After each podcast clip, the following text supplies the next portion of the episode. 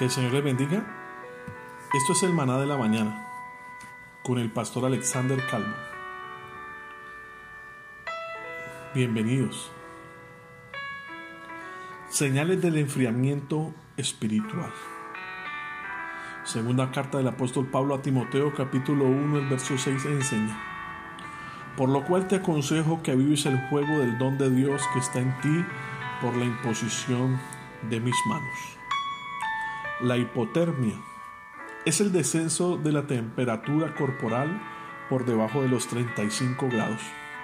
Pero lo peligroso de la hipotermia es que no aparece de inmediato, sino que se da de forma tan gradual que la persona posiblemente no se da cuenta que la está sufriendo hasta que ya es muy tarde.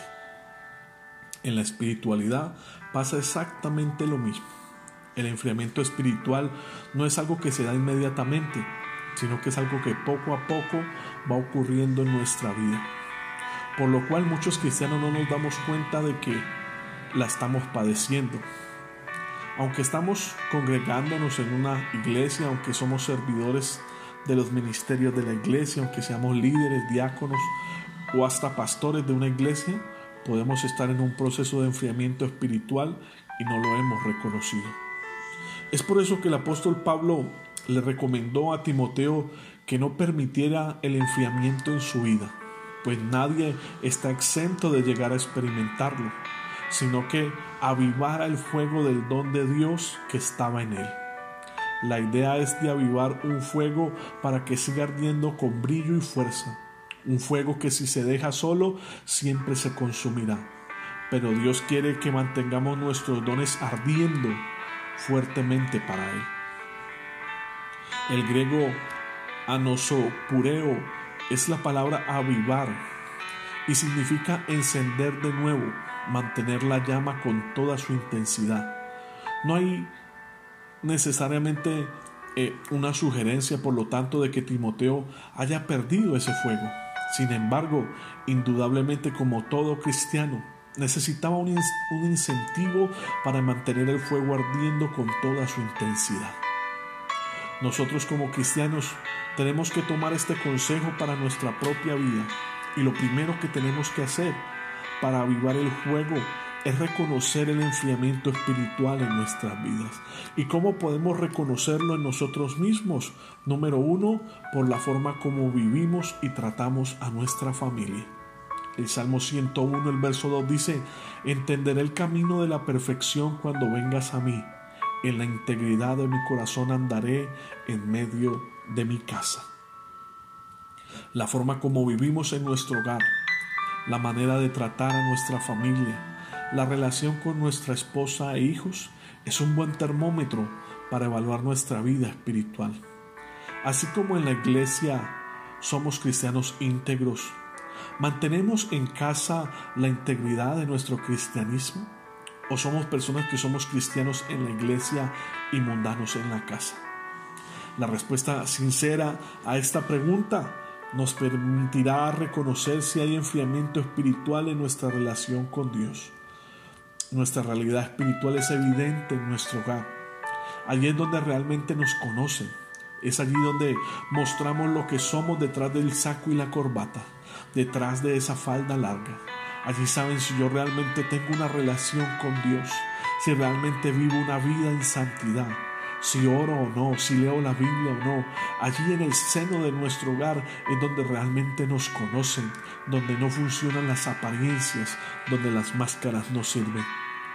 Una relación con Dios, una intimidad con Dios, afectará positivamente la manera como me relaciono con mi entorno. Y así podríamos evaluar esta mañana desde este pequeño diagnóstico si realmente nos hemos enfriado espiritualmente. Número 2. Aparece la pereza y el desgano. Proverbios capítulo 24, el verso 30 enseña, pasé junto al campo del hombre perezoso y junto a la viña del hombre, del hombre falto de entendimiento. Y aquí que por toda ella habían crecido los espinos, ortigas habían ya cubierto su faz y su cerca de piedra estaba ya destruida. Y miré y lo puse en mi corazón, lo vi y tomé consejo. Al igual que el hombre perezoso que ha dejado que su cerca de piedra se destruya, así muchos cristianos hemos descuidado nuestra propia cerca de piedra espiritual, es decir, nuestro devocional personal, nuestro tiempo de intimidad con Dios por medio de la lectura bíblica y la oración. Esto también significa que otras cosas nos están cautivando, que otras cosas nos están absorbiendo el tiempo que antes le dedicábamos a, relacionar, a relacionarnos con nuestro Dios. No dejemos que nada le robe el primer lugar a Dios en nuestra relación que tenemos con Él. Aunque no tengamos el deseo de orar, debemos orar. Aunque no tengamos el deseo de leer la Biblia, hagámoslo Muchas veces en nuestra vida espiritual debemos esforzarnos y ser valientes. No, no podemos dejar que la pereza y el desánimo bloqueen nuestra relación con Dios. No podemos dejar que este fuego se apague, que esta llama se extinga. Ventémoslo con la oración, con el ayuno, con tiempo a solas con Dios, con la lectura de la palabra. Ventea esta mañana para que el fuego no se apague. Número 3. Más quejas y menos agradecimiento. Números 14, el versículo 1 enseña, entonces toda la congregación gritó y dio voces, y el pueblo lloró aquella noche, y se quejaron contra Moisés y contra Aarón, todos los hijos de Israel, y, y les dijo toda la multitud, ojalá muriéramos en la tierra de Egipto, o en este desierto, ojalá muriéramos. ¿Tenía razones el pueblo de Israel para estar agradecido con Dios en este momento de su historia? Por supuesto que sí. Habían sido rescatados de la esclavitud de Egipto con mano poderosa. Dios les había dado el maná para comer. Les había estado guiando a la tierra que fluía leche y miel. Pero en lugar de agradecimiento, en su boca siempre había una queja. Seguramente el desierto, en el desierto había mucho calor, pero sus corazones estaban fríos para con Dios. En nuestra vida, ¿tienes motivos para estar agradecido? Seguramente tenemos muchos motivos esta mañana para dar gracias, pero posiblemente en nuestra boca, al igual que en el pueblo de Israel, solo hayan quejas.